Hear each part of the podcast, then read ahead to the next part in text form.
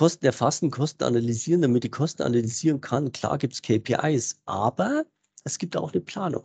Und eine Planung, eine Jahresplanung, ein Businessplan, das ist nicht ähm, eine Besonderheit, die man so macht, sondern das ist eine Basisaufgabe für jeden Unternehmer. Diese Businessplanung wird auch von den Banken bewertet. Das ist ein softes Rating-Kriterium. Unternehmer heißt ja planbares Handeln. Ja, das wird geplantes Handeln.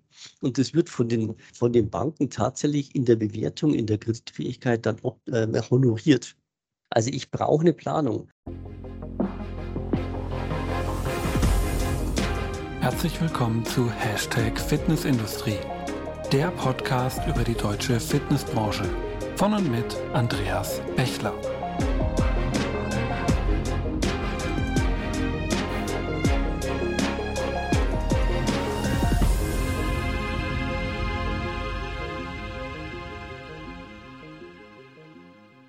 Ja, hallo und herzlich willkommen zur neuen Folge von Hashtag Fitnessindustrie, der Podcast für die deutsche Fitnessbranche. Mein Name ist Andreas Bechler und neben meiner Tätigkeit als Host dieses Podcasts bin ich auch als Autor, Berater, Dozent und neuerdings auch als YouTuber unterwegs. Gerne natürlich auch dort mal vorbeischauen.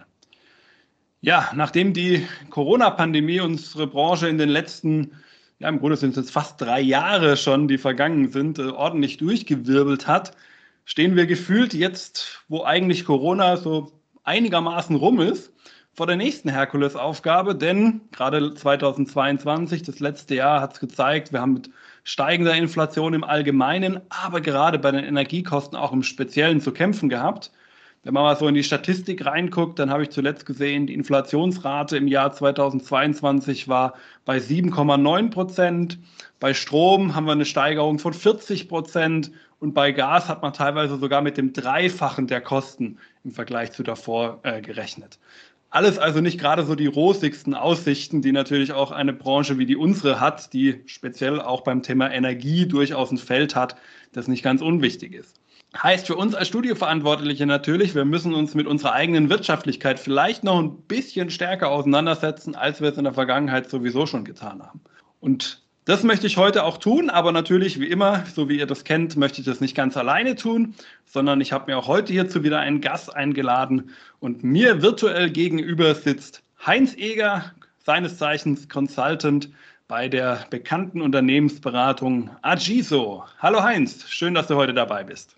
Hallo Andreas, ganz herzlichen Dank für die Einladung. Ich freue mich, dass ich dabei sein darf. Ja, vielen Dank, dass du dir die Zeit nimmst, natürlich auch. Und ja, wir zwei werden uns jetzt gleich über die wirtschaftlichen Stellschrauben für Fitnessanlagen in der aktuellen Situation beschäftigen. Ähm, zu Anfang, ja, wie es aber natürlich, glaube ich, in so einem Podcast auch reingehört, möchten wir natürlich auch ein bisschen was über dich überfahren. Wer sitzt denn mir hier heute eigentlich gegenüber? Wer ist denn eigentlich Heinz Eger und wie ist er zu seiner heutigen Position bei Achiso gekommen? Stell dich doch mal kurz vor. Oh je, das wird lang. ja, also mein Name ist Heinz Eger. Ich bin jetzt seit, na, lass mich mal überlegen, seit 92 tatsächlich in der Fitnessbranche. Da habe ich nämlich mein eigenes Fitnessstudio eröffnet in Bad Tölz.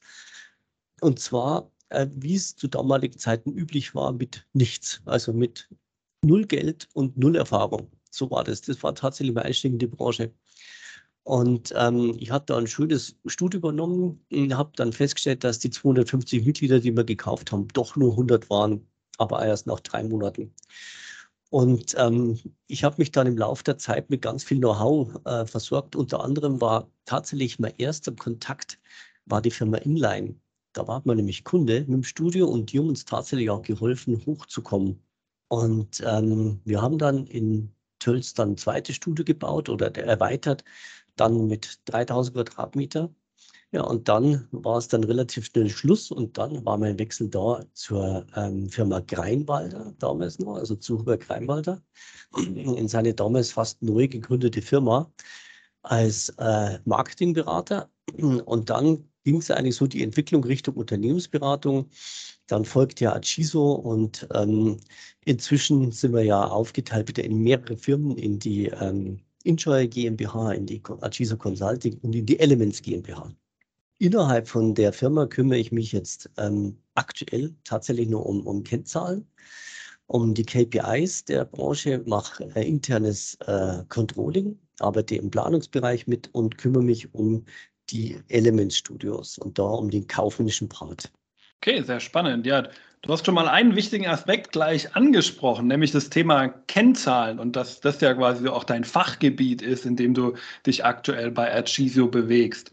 Und ähm, da fällt mir natürlich auch direkt eine erste Frage ein, die man in dem Zusammenhang und gerade auch mit Blick auf ähm, die Fitnessbranche natürlich stellen könnte. Denn erstmal so dieser Begriff Wirtschaftlichkeit ist ja erstmal nicht so leicht zu fassen, weil was bedeutet schon Wirtschaftlichkeit? Das kann vielleicht dem einen oder anderen schon ein bisschen Probleme bereiten. Und deswegen auch die Frage an dich als Kennzahlenexperten. Also wie messe ich denn eigentlich überhaupt die Wirtschaftlichkeit meines eigenen Fitnessstudios? Das ist im Endeffekt, ähm, wie messe ich die Wirtschaftlichkeit oder den Erfolg von jedem Unternehmen? Und das Ziel von jedem Unternehmen ist, Gewinn zu erwirtschaften. Also da muss was übrig bleiben. Also dieser Unterschied von Umsatz zu Kosten, ähm, da muss eine positive Zahl übrig bleiben. Nicht zuletzt, um mal davon leben zu können. Jetzt kommt es natürlich noch auf die ähm, Art des Unternehmens an. Und äh, welches Unternehmen habe ich? Ist es eine Personalgesellschaft der Einzelfirma? Ist es eine, eine Kapitalgesellschaft? Aber grundsätzlich lebt jedes Unternehmen vom Ertrag. Und ich glaube, das ist es, vom Ertrag und von der Zahlungsfähigkeit. Also im Endeffekt würde ich sagen, es ist der EBIT. Und ähm, da ähm, als Größe mal es, sind 20 Prozent plus X. Also alles, was über 20 Prozent Ertrag ist, ist top. Weil mit 20 Prozent oder mehr habe ich auch die Chance, Liquidität aufzubauen, also Reserven zu schaffen und die Zahlungsfähigkeit meines Unternehmens langfristig zu sichern. Das wird, da würde ich sagen, da ist die Wirtschaftlichkeit versteckt vom, von, von jedem Unternehmen.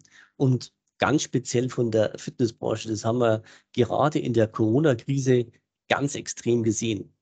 Ich weiß nicht, ob du das mal mitbekommen hast, aber die Firma Deloitte hat im ersten Jahr der Krise eine Umfrage gemacht und hat, geguckt, hat man ähm, versucht zu eruieren, ähm, wie haben denn die Studios oder die Unternehmen darauf reagiert.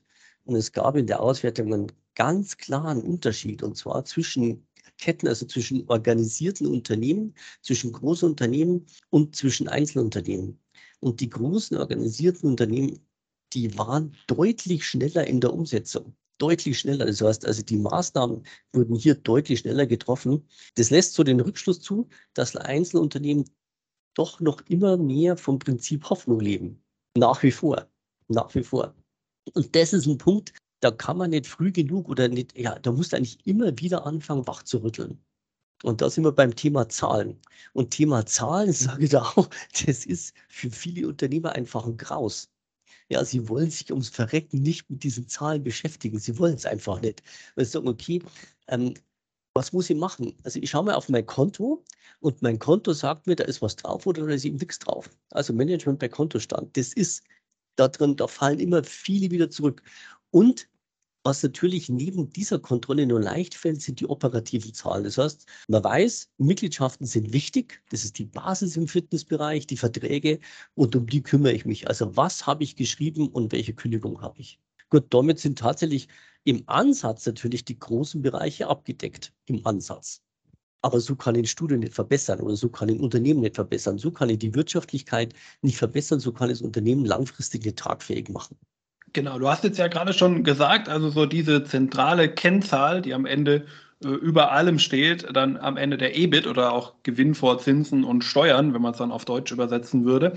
Und ähm, im Endeffekt ist es ist Gewinn ja nichts anderes als Umsatz minus meine Kosten. Ganz, ganz grob gesagt. Natürlich gibt es dann immer noch spezielle Regeln, gerade wenn es an steuerliche oder so geht, aber so tief wollen wir jetzt ins Steuerthema gar nicht rein, sondern wir sagen jetzt einfach mal Umsatz abzüglich unserer Kosten. Und dann haben wir ja genau, und das, da kommen wir ja dann auch zum heutigen Thema, so unsere zwei Stellschrauben, an denen wir quasi drehen können und an denen wir ja auch gesehen haben, dass einige äh, Anbieter auch in letzter Zeit ja gedreht haben. Ja, gerade wenn man so in den Discount-Bereich zum Beispiel angucken. Der ein oder andere hat da ja schon seine Preise so ein bisschen angehoben.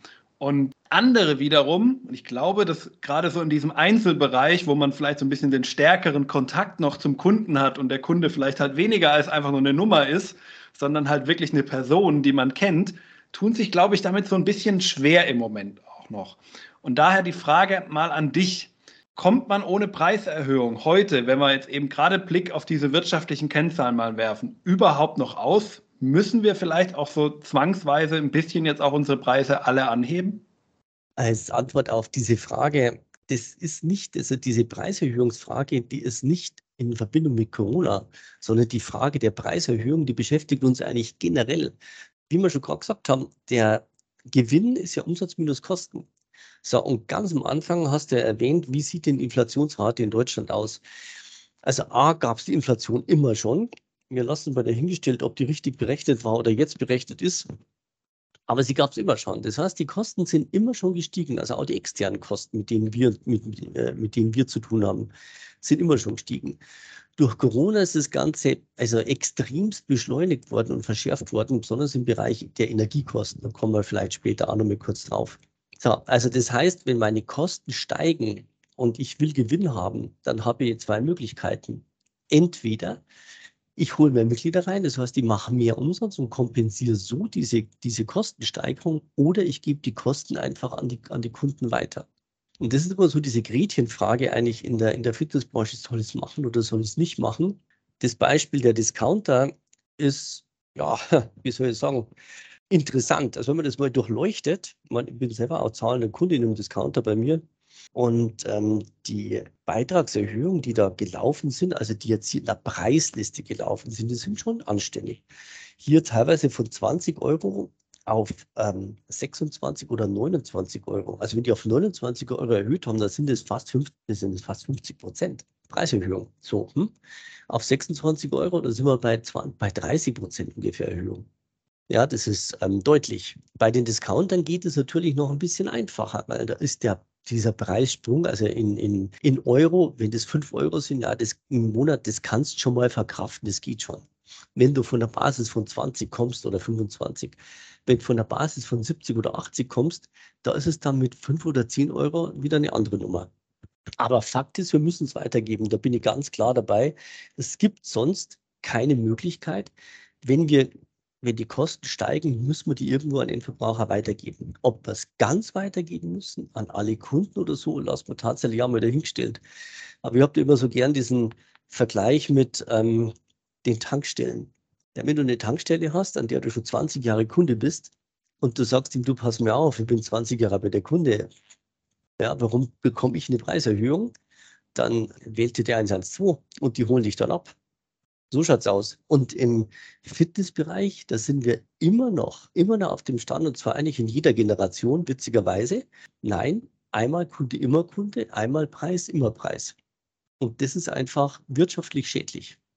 Okay, sehr interessant. Ja, das sprichst du, glaube ich, auch einen wichtigen Punkt an. Das ist dieses ähm, bisschen Festhalten vielleicht auch manchmal an der einen oder anderen Stelle und eben nicht loslassen können und ähm, jetzt halt vielleicht auch diese Nachholeffekte überhaupt erst zu haben dann in der Folge, ja, dass man halt jetzt plötzlich so einen deutlich höheren Preis fahren muss, äh, der dann natürlich noch schwieriger zu kommunizieren ist, als wenn man eine regelmäßige Erhöhung einfach gemacht hätte, mal unabhängig von der Zahlenbasis, auf der man das dann gemacht hätte. Schwierig wird es ja im Endeffekt dann, also wie setze ich es um, diese Preiserhöhung? Da muss ich erstmal sagen, okay, wie gehe ich, es denn an? Ähm, oder wo will ich es machen? Will ich jetzt nur meine Preislistenpreise erhöhen? Also quasi will ich nur die Preise der Neukunden erhöhen? Das ist ja schon mal also eine, eine Möglichkeit, wahrscheinlich auch die einfachste. Dass ich einfach so Gott, ich mache eine neue Preisliste und setze die um. Das schaffen auch die meisten. Die große Frage ist ja immer, A, wie bekomme ich einen marktfähigen Preis? Also wann bin ich preiswert? Also den Preis, den ich anbiete, auch wert. Ja, da, da kommt es natürlich auf die Leistung drauf an. Und welches Studio habe ich denn? Bin ich ein Discounter? Bin ich ein Boutique-Studio? Also Boutique-Studios sind meistens Anlagen mit einer hohen Dienstleistung. Die müssen auch etwas teurer sein, weil die haben nur einen geringen, ähm, wenig Platz, also wenig äh, Kundenkapazitäten. Bin ich ein Premium-Anbieter? Also bin ich dienstleistungslastig? Wo stehe ich denn? Also welchen Marktpreis bekomme ich denn? der ist mit Sicherheit auf der einen Seite kalkuliert, auf der anderen Seite muss ich immer nur gucken, ähm, wie vergleichbar bin ich denn auf dem Markt? Also kann ich mich meinen Mitbewerbern, die im gleichen Segment sind, wenn sie denn da sind, bin ich den Preis wert oder kann ich mich so weit abgrenzen, dass ich den Preis vielleicht sogar selber bestimmen kann? Ist meine Leistung so hochwertig, dass der Preis eher zweitrangig ist? Ein Preis ist ein Preis. So. Und ähm, ja, auf der anderen Seite haben wir natürlich nur die bestehenden Mitglieder. Die jüngeren Studios schaffen es tatsächlich, auch die Discounter, dass sie ihre Preise anpassen und zwar alle paar Jahre. Also das heißt, sie geben diese Preissteigerung, die ja faktisch vorhanden ist, an die Kunden weiter. meiner Meinung nach richtig so.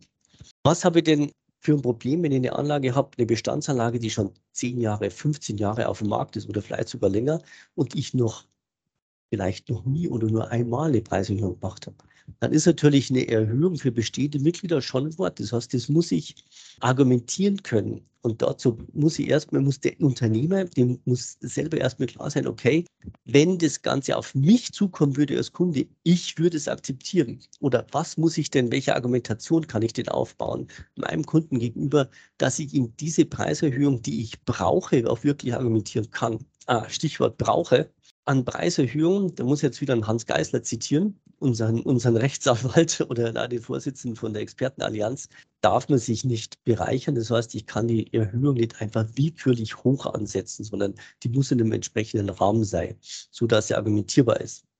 Ähm, weiterhin bei unseren, bei den bestehenden Kunden ähm, muss ich natürlich erstmal brauche eine Standardanalyse. Das heißt, also wir machen es mit einer Art Risikoanalyse, dass wir gucken nach, welche Arten von Verträge habe ich denn, wie lange laufen denn die, welches Preisniveau habe ich denn pro Tarif und wie könnte ich die denn anpassen. Interessant ist da natürlich immer, weil man gleich kommt, okay, wenn ich Preise erhöhe, dann kündigen alle oder viele oder die Hälfte oder wie immer. Bisher war es immer so, jede Kalkulation ähm, von möglichen Kündigungen war in der Regel immer zu hoch angesetzt. Also die Kunden haben durchaus Verständnis dafür, dass die Preise erhöht werden. Jetzt fragen sich teilweise, warum die Preise nicht erhöht werden. Weil das Schlimmste ist ja, ähm, also Preiserhöhung ja oder nein. Wie gesagt, wenn ich keine Preiserhöhung, also wenn ich die Preiserhöhungen nicht weitergebe an meine Kunden, laufe ich Gefahr, dass ich natürlich zu wenig Ertrag habe. Habe ich zu wenig Ertrag, kann ich nicht ausreichend in meine Anlage investieren. Je älter eine Anlage wird, umso mehr muss ich investieren, also an Geräten, an Ausstattung und so weiter, dass die wieder auf ein entsprechendes Level kommt. Also habe ich die finanziellen Möglichkeiten nicht, bildet sich ein sogenannter Investitionsstau. Und der ist langfristig gesehen tödlich für die Anlage. Und auch tödlich für einen Verkauf, also wenigstens für einen guten Verkauf. Okay, genau, ganz wichtig. Also du hast schon ganz wichtige Punkte hier genannt, also gerade in der Kommunikation äh, mit den Mitgliedern, die natürlich stimmen muss. Dann diese Regelmäßigkeit. Ich glaube, das ist etwas, was wir als Branche definitiv mitnehmen äh, sollten, ähm, dass wir das nicht zu lange vor uns herschieben sollten, sondern halt wirklich schauen anhand von diesen Bedingungen, die ja auch ähm, dann natürlich rechtsanwaltlich zu klären sind, ähm, dass das Ganze eben nicht in diesen Bereicherungsbereich reinkommt, sondern wirklich auch klar dargelegt ist. Und da ist ja, glaube ich, eine Inflation sicherlich, ohne dass ich selber Jurist bin und das natürlich final bewerten kann, sicherlich schon mal eine gute Basis.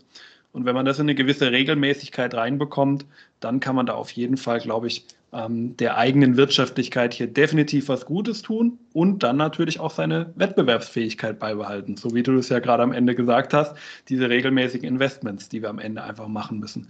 Ich würde vielleicht gerne noch kurz auf einen zweiten Umsatzstrang äh, mit dir zu sprechen kommen, weil ich glaube, der ist auch noch ganz spannend, weil wir den in der Branche immer so ein bisschen ähm, vernachlässigen. Du hast ja auch selber gerade gesagt, und so ist es ja auch faktisch, der primäre Umsatz kommt einfach aus Mitgliedschaften bei uns. Das ist, glaube ich, eine klare Sache, das wissen wir alle. Und wir haben mit Zusatzumsätzen im Moment, und da steckt wirklich ja alles drin, von Theke über Sportaggregatoren, die uns Leute vielleicht reinbringen, oder PT-Umsätze, die gemacht werden. Also da steckt ja wirklich alles drin und das sind gerade mal 6,5 Prozent. Das ist ja eigentlich ein wenn man es, glaube ich, auch im internationalen Vergleich sieht, gerade so Richtung angloamerikanische Länder, doch ein relativ geringer Anteil am Gesamtumsatz. Wie siehst du hier das Ganze? Gibt es hier vielleicht im Zusatzumsatz auch noch signifikante Steigerungspotenziale, die wir nutzen könnten, oder sollte unser Fokus erstmal auf dem Kerngeschäft liegen? Da liegt die Antwort tatsächlich in der, in der Fragestellung. Ähm, das ist definitiv so. Ja, wir haben Zusatzumsätze, aber wie du selber schon gesagt hast, sind unsere Hauptumsätze die Beiträge. Die sind 80 bis 90 Prozent vom Gesamtumsatz. Das heißt also, wenn wir im Bereich Umsatz was bewegen wollen, dann müssen wir immer versuchen, die großen Hebel zu finden. Übrigens, die großen Hebel, das gilt, große Hebelansätze gilt auch für die Kosten. Aber der große Hebelansatz beim Umsatz sind die Beiträge. Das heißt, hier fange ich zuerst an. Und wenn ich da meine Hausaufgaben gemacht habe, dann nehme ich mir die Nebenumsätze vor. Nebenumsätze sind die klassischen Umsätze, das sind die Bisto-Umsätze, das sind die ähm, Solarium-Umsätze und so weiter. Achtung, bei diesen klassischen Umsätzen hast du tatsächlich immer meistens einen Wareneinsatz. Also beim Bistroumsatz hast du A, einen Wareneinsatz, musst irgendwas einkaufen und du gibst die Dienstleistung mit rein. Das heißt, das, die Marge ist hier deutlich geringer. Bis man da richtig Geld verdient, musst also musst den Umsatz relativ ähm, groß ähm, aufbauen. Im Bereich Solarium hast du eine Investition, eine relativ hohe. Im Bereich ähm, Personal Training zum Beispiel, da hast du die Investition Dienstleistung. Das heißt, du brauchst einen guten Trainer, der seine Leistung verkaufen kann, also der PT-Leistung verkaufen kann. Und dann kannst du entsprechenden Umsatz machen. Das geht. Aber was alle Nebenumsätze tatsächlich auszeichnet, du hast immer irgendwo einen Einsatz mit drin. Aber ich gebe dir völlig recht, man darf die nie unter den Tisch fallen lassen, weil die können natürlich das, das Sahnehäubchen ausmachen. So ist es nicht. Ja, und wenn man mal bedenkt, dass die Fitnessstudios in Deutschland, Gott, das war die letzten zwei Jahre, haben sie es ja nicht so gemerkt, weil durch viele Hilfen, durch Sparmaßnahmen und so weiter sind immer nur Gelder da, die ja jetzt teilweise weniger werden, also spürbar weniger werden. Und ähm, mit so einem äh, vernünftigen Nebensatz kannst du natürlich deine 5% Gewinn oder 10%, die da sind, schon einmal auftoppen. Das tut gerade Einzelanlagen doch relativ gut. Also nicht unter den Tisch fallen lassen, aber Konzentration von der Priorität her zuerst auf die Umsätze, also auf die Beiträge und die damit zusammenhängenden äh, Umsätze.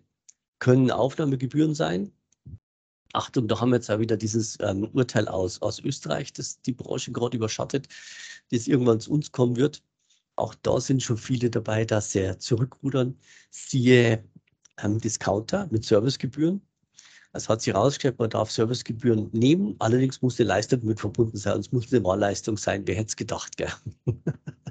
Und einige Firmen rudern da doch schon deutlich zurück. Aber das sind lauter, also wir haben in, der, in der Fitnessbranche, es geht nicht nur darum, dass man als Unternehmertum quasi auslebt, dass du versuchst, am Markt vernünftig zu agieren, sondern wir haben auch noch externe Einflüsse. Und einer davon ist die rechtliche Betrachtung. Also die rechtlichen Einflüsse, die Urteile, die jetzt auf uns zukommen. Seien wir das aus Österreich mit den EU-Umsätzen und so weiter wie auch ähm, die Laufzeiten, die wir ja jetzt in Deutschland neu haben, also Verlängerung nur um einen Monat. Auch das wird nur gravierende Auswirkungen haben. Ähm, da bin ich ehrlich gesagt sehr neugierig, wie sich das auf die ähm, Fluktuationsquote auswirken wird in diesem Jahr. In der Breite. Ja, da sprichst du einen sehr äh, interessanten Aspekt an. Also wir haben ja dann quasi so die ersten zwölf Monatsmitgliedschaften, die dann ähm, jetzt dann im März, also das ist auch schon sehr bald, äh, in diesen Zeitbereich läuft, reinlaufen. Genau. Mhm. Genau, ja. Also das wird äh, da nochmal sehr spannend und äh, spätestens in einem Jahr, wenn dann auch die 24 Monatsmitgliedschaften äh, die neu abgeschlossen in diesen Bereich äh, hineinkommen, dann werden wir das sicherlich einen interessanten Aspekt haben, wenn dann auf das einmal alles monatlich kündbar wird. Einmal das, also entweder sie, äh, die Fitnessbranche reagiert nicht drauf und lässt einfach laufen, kann sein, aber ehrlich gesagt, ich bin auch neugierig, was sich so einige Fitnessbetreiber einfallen lassen. Ob sie es jetzt, ähm, ob sie sagen, okay, nee, wir lassen es laufen und gucken einfach mal, oder ob sie doch versuchen, einen Weg zu finden, die Verträge manuell, also monatlich zu verlängern oder umzuschreiben da bin ich auch neugierig drauf. Genau, da werden wir, glaube ich, definitiv auch nochmal in der kommenden Folge äh, drüber reden, weil auch mich dieses Thema natürlich sehr interessiert und ich da auch so schon sehr gespannt bin, was da so die Clubbetreiber berichten werden, wie sie damit umgehen und wie sie vielleicht auch Folgen eventuell davon sehen. Ähm, bleibt auf jeden Fall dran, das wird sicherlich noch eine ganz spannende Thematik. Ähm, du hast vorhin schon mal angesprochen, ja, man soll sich um seine großen Stellschrauben erstmal kümmern, ja, und das ja am Beispiel dann auch der Mitgliedschaften auf der Umsatzseite dargelegt. Jetzt haben wir ja, wenn wir wieder auf unsere vorherige EBIT-Kennzahl schauen, auch noch eine zweite große Stellschraube und ähm, vielleicht sogar fast ähm, die mit ein bisschen mehr Potenzial, zumindest was die unterschiedlichen Möglichkeiten angeht, was die Fülle an Optionen angeht, die man dabei hat, nämlich die Kostenseite. Und ähm, im Vorfeld hatten wir uns ja auch schon mal zusammen ähm, mit äh, auch deinem äh, Kollegen, den Markus, äh, zu dritt zusammengesetzt und hatten damals so im Grunde so vier grobe Steps mal definiert, wie wir es auf Kostenseite sehen, dass man dem Kunde so Schritt für Schritt vorgehen kann, um überhaupt mal einen Überblick und dann auch Möglichkeiten aus seinen Kosten zu generieren.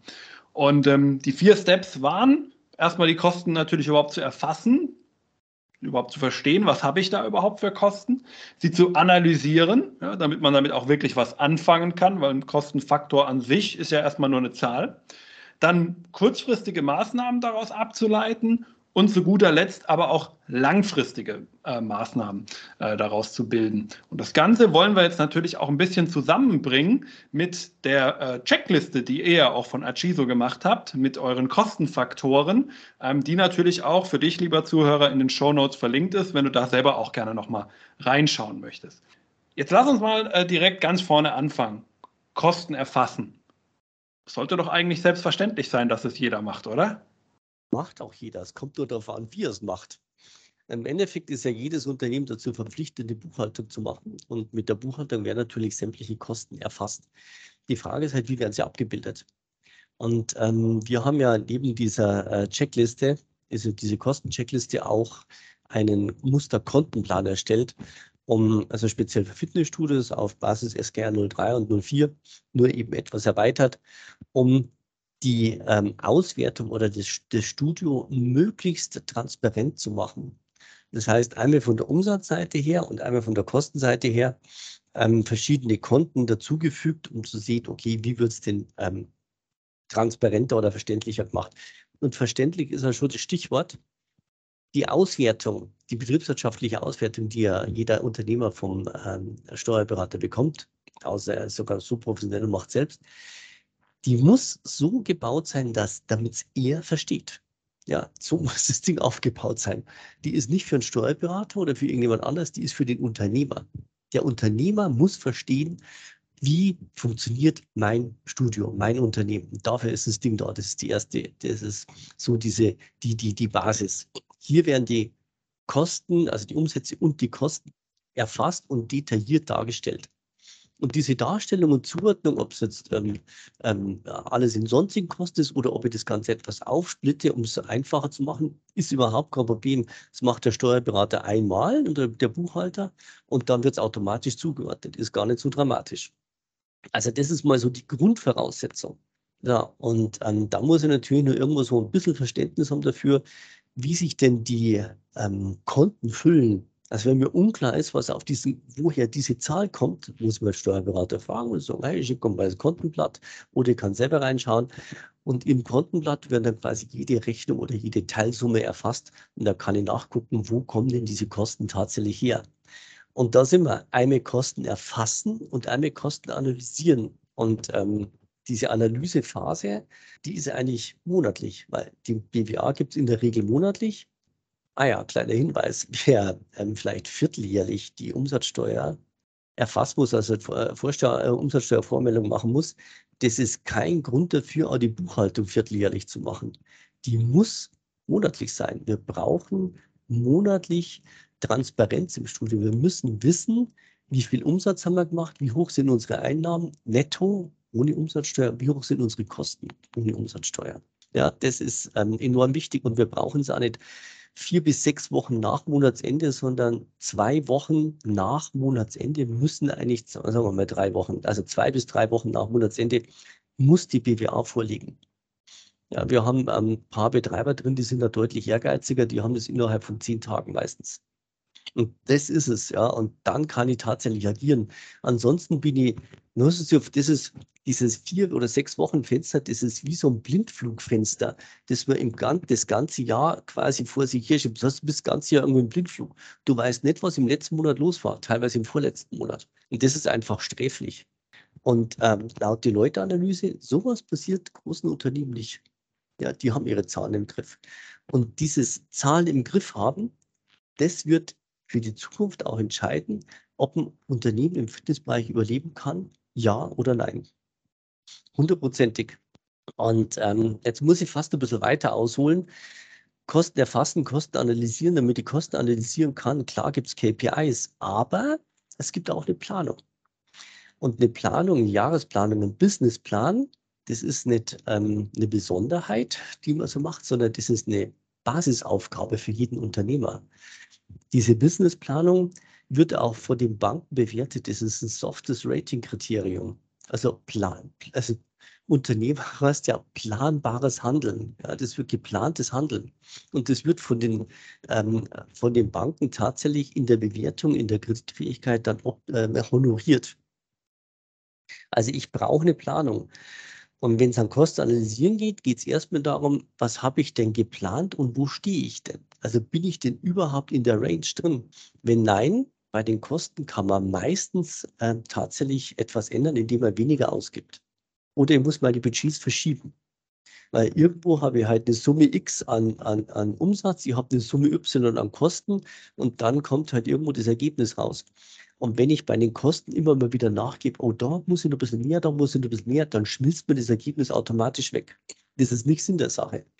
Ja, also einmal ein Vergleich zwischen meinen geplanten Kosten und meinen tatsächlichen Kosten.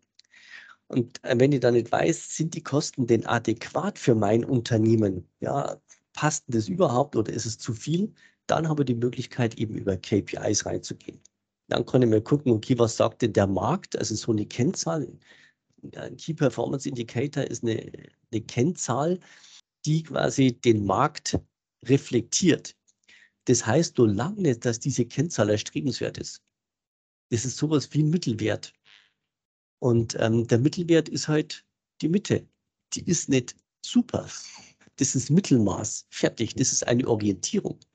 Nicht mehr und auch nicht weniger. Das ist, das ist quasi das, was man KPIs hat. Wenn man sagt, bei, ähm, bei den Werbekosten zum Beispiel 5% vom Umsatz, ja, das hat sich halt auskristallisiert, dass die Werbekosten 5% vom Umsatz sind.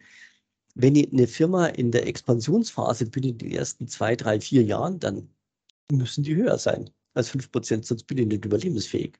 Wenn ich in der Konsolidierungsphase bin, dann kann ich mit 3, 4 Prozent auskommen. Ja, so, also da ist äh, auch in KPIs ist eine gewisse Elastizität da. Und natürlich ähm, die Kosten an und für sich, die sind ja auch nicht nur von der Planung abhängig, sondern auch vom Unternehmer. Also gerade wenn ich so einen Einzelunternehmer habe und der ist quasi eine, so eine versteckte Shopping Queen, und der geht einfach gern einkaufen, dann hat der ein Problem. Ja, dann hat der echt, dann hat der ein Kostenproblem. Also ich kenne Inhaber, die sind im Verkauf, gehen die so, aber die generieren ähm, Gewinne rein aus ähm, Ersparnis. Die sind so sparsam und ähm, unternehmerisch so wief, dass sie die Kosten so stark reduzieren, dass die Gewinne erzielen, wo andere die Hände also vor den Augen zusammenschlagen. So, okay, wie kann denn sowas sein? Wie kann man solche Gewinne fahren? Da kenne ich jemanden aus dem, aus dem hohen Norden und derjenige macht es seit Jahren. Ja, generiert quasi seinen Gewinn aus den, aus den Kostensenkungen. Andere Unternehmer oder die meisten Unternehmer sind eigentlich so der Jägertyp, die generieren die Gewinn eher aus ähm, Umsätzen. Das heißt, ist zu wenig Gewinn da, gehen die verkaufen. Die gehen nicht sparen, sondern die gehen verkaufen. Und man übersieht dann, je nach Anlagengröße, tatsächlich im Bereich der Kosten ähm, die Löcher zu stopfen. Ja, also A muss man Löcher, wenn tatsächlich äh, Kostenlöcher hast, die musst du identifizieren, wo läuft man den Geld quasi zwischen den Fingern durch und wie kann ich das ähm, reduzieren? Wie kann es vermindern? Lass mich genau da vielleicht einhaken, weil da kommen wir jetzt, glaube ich, gut an so mhm. diesen nächsten Punkt, weil du hast jetzt ja im Grunde gesagt, ja, wir müssen sie erstmal erfassen. Da hast du ja auch euren äh, Kostenmusterplan ähm, so ein bisschen auch gezeigt, als Möglichkeit überhaupt mal eine Struktur reinzubringen, was ja auch mal ganz wichtig ist, so diese Struktur mal zu haben. Ähm, dann natürlich auch so diese Gegenüberstellung dann gegenüber einer Jahresplanung und mhm. vielleicht auch noch zusätzlich äh, externen KPIs, aber wie du ja auch gesagt hast, immer mit Vorsicht natürlich genießen, weil es eben Mittelwerte sind. Und jetzt kommen wir ja im Grunde dann zu diesen Maßnahmen, ja, dass wir wirklich dann aktiv an unserer Kostenstruktur arbeiten und dann ähm, im Grunde ja auch so ein bisschen in zwei Richtungen denken können. Ja, wir haben zum einen natürlich kurzfristige Maßnahmen, die wir fahren können, aber auch langfristige auf der anderen Seite. Und fangen wir vielleicht mal so mit diesen kurzfristigen an. Vielleicht auch so ein bisschen mit Anlehnung ja auch an eure Checkliste ähm, die ihr ja auch erstellt habt. Also was wären denn vielleicht so jetzt in der aktuellen Situation die Top-Maßnahmen, wo du sagen würdest, da könnte man zumindest mal reinschauen und draufschauen, ob hier Optionen bestehen, kurzfristig Gelder einzusparen? Ich habe vorher ja gesagt, wir müssen nach den großen Hebelansätzen gucken. Und ähm, das ist bei den Kosten gibt es zwei große Blöcke. Eigentlich naja, eigentlich drei. Einmal gibt es die ähm, Raumkosten und da speziell die Raumnebenkosten beziehungsweise die Energiekosten. Die sind uns ja vollkommen weglaufen jetzt. Ähm, dann der zweite große Postenblock sind die Personalkosten. Je nach Anlage, ja. Ähm, da ist ja wieder der Unterschied zum Beispiel zwischen Discount und klassisch. Beim Discounter ist ab dem Break-Even ungefähr flach die Personalkostenkurve ab, wenn man es mit den Mitgliedern vergleicht, also mit der Mitgliederentwicklung. Bei den klassischen Anlagen entwickeln sich die Personalkosten mit den Mitgliedern quasi weiter. Und ähm, leider entwickeln sich die Personalkosten ohne Dazutun. Also die laufen ganz von alleine weg. Das ist also fast ein Wunder. Die entwickeln sich alleine. Also da muss man tatsächlich immer drauf gucken, weil wir sind einfach Dienstleistungsunternehmen. Und der Bereich sonstige Kosten, wo sich eigentlich der Rest versteckt, das ist tatsächlich so, als wenn man gerne Geld ausgibt und wenn man kein, wenn man, wenn das Kostenbewusstsein einfach nicht ausgeprägt ist, dann, das ist der Punkt, wo einem dann die Kohle durch die Finger durchläuft. So, aber was würde ich machen? Ich würde mich jetzt in der aktuellen Situation tatsächlich ähm, auf die Energiekosten mal konzentrieren. Weil wir haben zwar ja heute wieder so einen Energiemarktbericht bekommen und im Bereich Gas und auch im Bereich Strom ist es Gott sei Dank so, dass die Entwicklung nach unten zeigt. Gott sei Dank. Also wir sind jetzt quasi so wieder auf dem Niveau von April 2022 Gas und Strom ungefähr. Ähm, das ist schon mal beruhigend. Ja, das hätte deutlich schlimmer kommen können. Ich habe selber im letzten Jahr gedacht, oh Gott, wo, wo, soll das hinführen? Ja, also wo wir so in der Hochphase waren, da im, im Herbst letztes Jahr, das war dramatisch. Jetzt geht es Gott sei Dank wieder etwas nach unten, aber sicher können wir uns in dem Bereich nicht fühlen. Und ähm, wir haben selber ein relativ großes Energiesparprojekt aufgelegt bei, den, bei unseren Studios, bei den Elements, weil wir ja ähm, Anlagen haben, die ähm, sehr energieträchtig sind. Und ich denke nach wie vor ist das Ziel, dass wir möglichst energieautark werden. Also das heißt, dass wir möglichst keinen Strom mehr einkaufen und keine Wärme mehr einkaufen. Also keine, ähm, keine Rohstoffe für Wär zur Wärmegewinnung, ob es Gas ist, Öl ist oder Pellets oder sonst irgendwas. Das wäre im Endeffekt perfekt. Dass es technisch möglich ist, ähm, das ist schon seit 15, 16 Jahren so. Technisch ist es möglich, dass man quasi ein, ein Null-Energiestudio hat. Definitiv. Und Gott, wir müssen, das ist also, das ist mein Aufruf an, an die Branche, geht in diese Richtung, versucht ein möglichst energieautark zu werden in den nächsten Jahren, weil man weiß nicht, wo es hingeht. Man, wie gesagt, die Entwicklung ist jetzt gut, die ist jetzt beruhigend, aber die ist nicht völlig entspannt. Das kann, das kann sich nächste Woche wieder komplett ändern. So, und da würde ich reingehen. Da würde ich jetzt echt mal gucken, im Bereich Strom würde ich anfangen, weil Strom zu sparen ist deutlich einfacher wie Wärme zu sparen. Ähm, es macht sich Sicherheit bezahlt, einen Energieberater mal reinzuholen ins Studio, wenn man sagt, okay, man ist da völlig unbedarft. Da gibt es eine wunderbare BAFA-Förderung dazu und quasi ähm, 80 Prozent von der Beratung wird, glaube ich, bezahlt, genau von der, von der BAFA, 8000 Euro, genau, und 1600 ist der Eigenanteil. Also dann hättest schon mal, dann, dann wären schon mal Ansätze da. Also wo muss ich denn was machen? Ähm, ob jetzt im Bereich Wärme zum Beispiel, ob ich Energie dämmen muss oder ob ich mir einfach einen anderen Energieträger raussuche. Ähm, dann welche Kompensationsmöglichkeiten habe ich denn im Bereich Strom? Da ist das Mittel der Wahl mit Sicherheit eine PV-Anlage. Da hast du eine Investition, ja, aber Sonne gibt es halt nur mal. Und ähm, damit kann ich meine Energie ohne Einkauf von irgendwelchen Grundstoffen erzeugen. Und zwar langfristig sehen. Ich denke, dass sie die Möglichkeit der Speicherung in den nächsten Jahren noch verbessern wird. Die ist momentan noch ein bisschen kritisch und ein bisschen teuer. Aber wir brauchen ja auch tagsüber Strom. Dann als nächste Möglichkeit ist natürlich ein Blockheizkraftwerk nach wie vor interessant.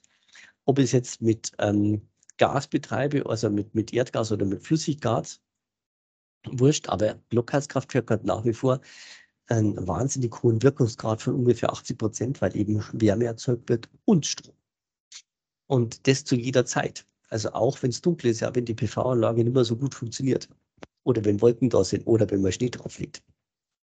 Also das ist nach wie vor eine ganz hervorragende Möglichkeit. Und da haben wir schon, das ist also wie gesagt, es ist leichter, Strom zu kompensieren und einzusparen, als Wärme zu kompensieren und einzusparen bei der Wärmekompensation, also ÖD braucht wirklich hohe bauliche Maßnahmen, also große Maßnahmen.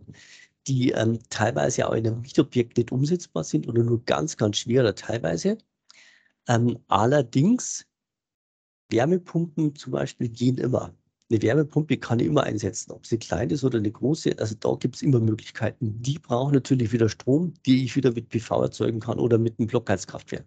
Und so kann ich schon mal diese, ähm, diesen Block Energiekosten zumindest mal kompensieren, also abschwächen. Man kann es man tatsächlich auch so äh, schaffen, dass man keinen Strom mehr einkauft. Ähm, wir haben ein Studio tatsächlich, wo wir es geschafft haben, den Stromeinkauf fast voll zu reduzieren. Auf null. Und der war hoch, sehr hoch. Also es ist machbar und das und, und da müssen wir hin. Wir haben, du hast ja gesagt, eine Verdreifachung, ja, also eine Verdopplung haben wir definitiv noch auch dem Jahr kommt ein bisschen auf den Vertrag an, wo ich bin, habe eine, eine, eine Festpreisbindung ähm, oder habe einen Spotmarktvertrag, je nachdem. Aber wir haben auf jeden Fall nur eine Verdopplung und das bleibt mit Sicherheit so, das wird sie über das ganze Jahr drüber wegziehen. Ja, also das ist, das, das ist der Punkt, wo ich tatsächlich am ehesten anfangen würde. Und ähm, Bereich Personalkosten, ähm, da führt eigentlich kein Weg um einen Personaleinsatzplan drumherum und diesen Personaleinsatzplan immer mal also regelmäßig zu überarbeiten und zu kontrollieren. Ja, ähm, wir haben ein, bei den Personalkosten, das ist ungefähr, das, da sind wir bei 35 Prozent im Schnitt vom Umsatz in einem, beim klassischen Fitnessstudio in der Regel. Und das ist verdammt hoch. So, und wenn Sie das Ganze erhöht auf 37, 38, 39, 40 Prozent.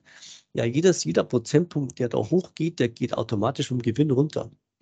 Das ist eine Gratwanderung, ja. Du musst, du kannst einmal, also du kannst die, die, die, die Personalkosten nicht runterschrauben, bis, bis es endlich passt, bis du auf 20 Prozent bist, weil du bist, wir sind im Dienstleistungsbereich, wir sind vom Team abhängig. Ja, wir brauchen ein gutes Team um Umsatz zu machen, um unsere, also um neue Kunden zu generieren und um Bestandskunden zu halten, um einen guten Job zu machen. Das ist wichtig.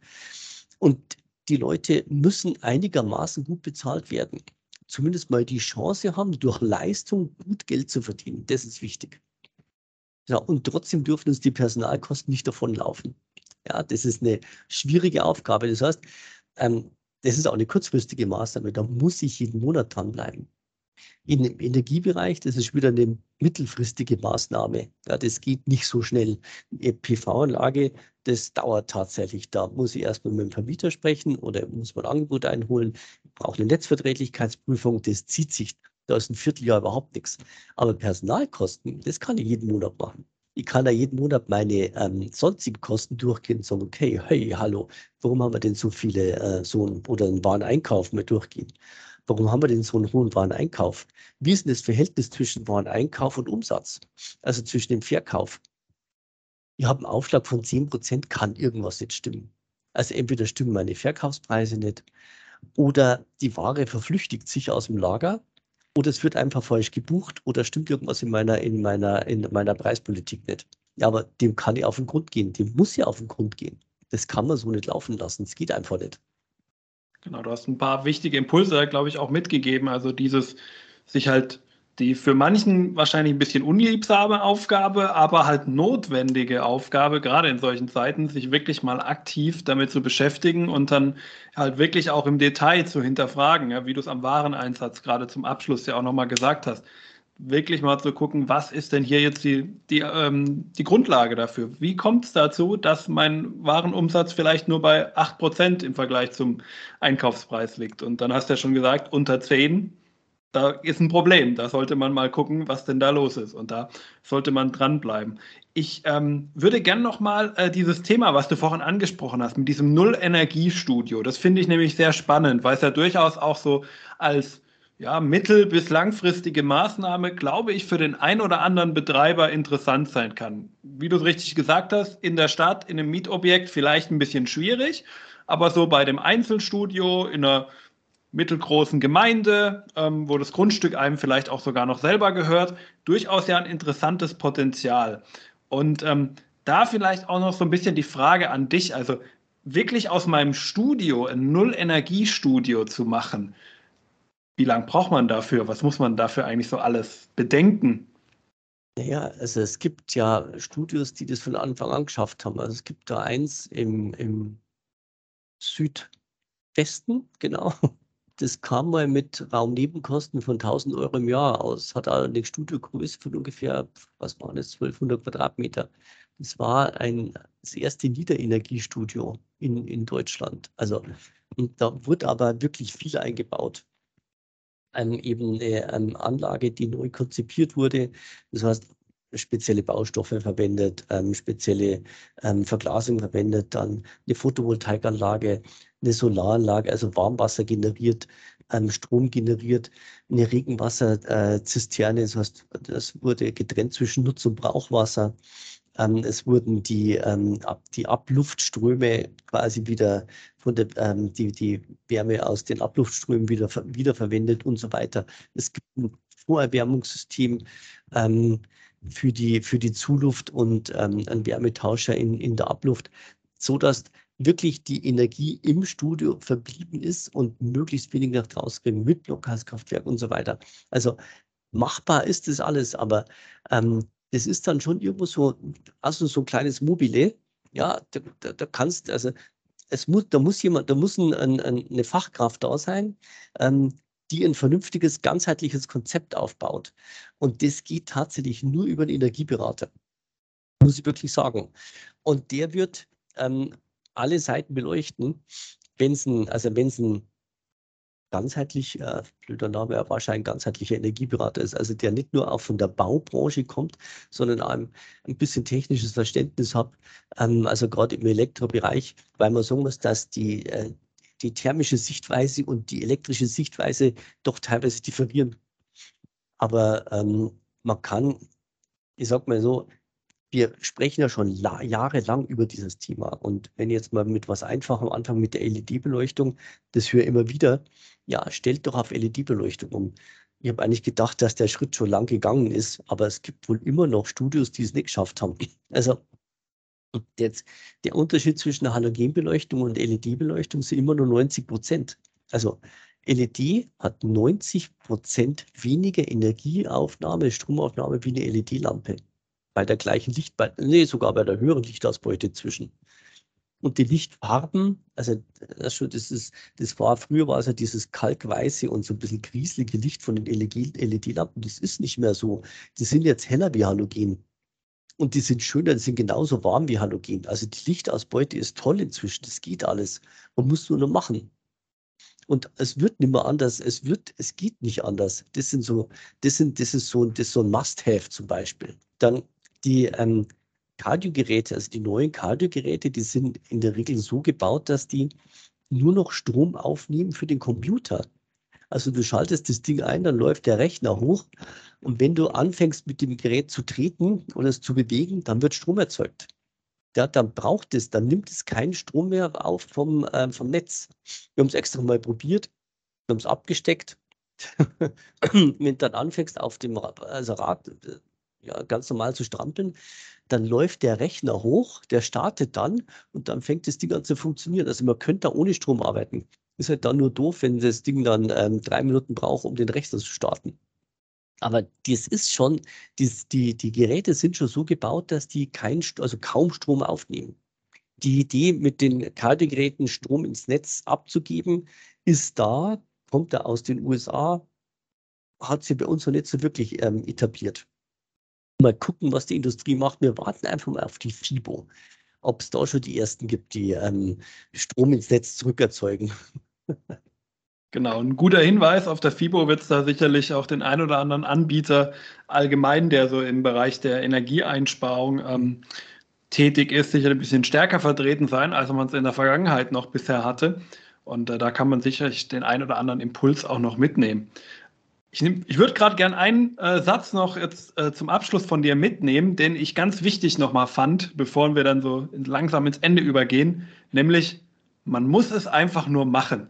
Das hast du gerade zwar im Beispiel der LED-Lampen gemacht, ähm, aber im Grunde genommen gilt es für dieses ganze Thema, das wir heute angesprochen haben. Ja, man muss es einfach nur mal machen und sich mal dran setzen und sich damit beschäftigen und natürlich auch bereit sein, sich Hilfe zu holen an der einen oder anderen Stelle. Gerade am Beispiel des Null-Energiestudios hast du es ja gerade gesagt. Der Energieberater, den man dann vielleicht dazu holt und der einem gerade Richtung Förderbeiträge und dergleichen und Möglichkeiten, die man vor Ort hat, berät, ist da auf jeden Fall ganz wichtig. Ich würde gerade jetzt dann aber auch gerne zum Abschluss übergehen, weil wir sind schon richtig lang äh, hier am äh, Sprechen, Heinz, und wir haben ja im Vorfeld schon gesagt, wir können gar nicht alles in dieser Zeit, die wir im Podcast haben, natürlich abarbeiten, so gern wir es auch würden. Aber dann würde, glaube ich, hier ein vier-, fünfstündiges Gespräch zwischen uns beiden draus. Und irgendwann ähm, wollen wir dem äh, Podcast-Hörer natürlich auch noch in den verdienten Podcast-Feierabend entlassen. Ich möchte aber an der Stelle gern nochmal auf eure Checkliste verweisen. Ähm, den Link, wie gesagt, findet ihr in den Show Notes, liebe Zuhörer. Da könnt ihr gerne auch nochmal reingucken und ähm, ein bisschen draufschauen. Und aber natürlich auch, auch dazu werde ich dir Kontaktdaten ähm, natürlich verlinken, nämlich zum Heinz, damit ihr auch natürlich gerne mit dem Heinz direkt und äh, Achiso als Ganzem ins Gespräch gehen könnt, wenn ihr euch an der einen oder anderen Stelle vielleicht die ein oder andere Hilfestellung auch noch erhofft. Alles, wie gesagt, findest du in den Show Notes. Ja, vielen Dank, Heinz. Vielen Dank, dass du dir die Zeit genommen hast, hier mir, mit mir eine Stunde im Grunde jetzt auch schon in dieses Gespräch zu gehen und alles was du so mitnehmen konntest aus den vielen Jahren, die du ja auch schon in der Branche tätig bist und den vielen Erfahrungen, die du da gesammelt hast, ähm, so ein bisschen mit den Zuhörern hier auch geteilt hast. Vielen Dank aber natürlich an dich, lieben Zuhörer, dass du hier mit uns äh, in dieser Folge wieder dabei geblieben bist, dass du dran geblieben bist, dass du hoffentlich auch heute, davon bin ich aber eigentlich überzeugt, auch was mitnehmen konntest. Und wenn dir die Folge gefallen hat, dann gib ihr natürlich auch gerne eine kurze Bewertung, iTunes, Google, Facebook, mittlerweile auch auf Spotify einfach mal kurz den Sterne-Button betätigen und im besten Fall natürlich fünf Sterne drücken. Und dafür schon mal vielen Dank. Die letzten Worte im Podcast sollen aber natürlich, wie in jedem Podcast von mir, auch heute wieder meinem Gast gehören. Lieber Heinz, was möchtest du dem Hörer zum Abschluss noch mitgeben? Tja, ihr habt da eigentlich nur einen Satz noch, und zwar die wirtschaftliche Führung von einem Unternehmen. Das ist so die vornehmste Pflicht und Aufgabe eines jeden Unternehmers. Und die Pflicht hat er gegenüber den Kunden als erstes Mal, also den Mitgliedern, aber auch gegenüber den Mitarbeitern. Und das Ganze täglich. Das ist meine Aufforderung. Und ähm, so als Richtschnur gilt da einfach, Stillstand ist Rückschritt. In dem Sinne wünsche ich viel Erfolg. Wenn es Fragen gibt, immer gerne. Meine Kollegen und ich sind immer für euch da. Vielen Dank und damit bis zur nächsten Folge. Ciao.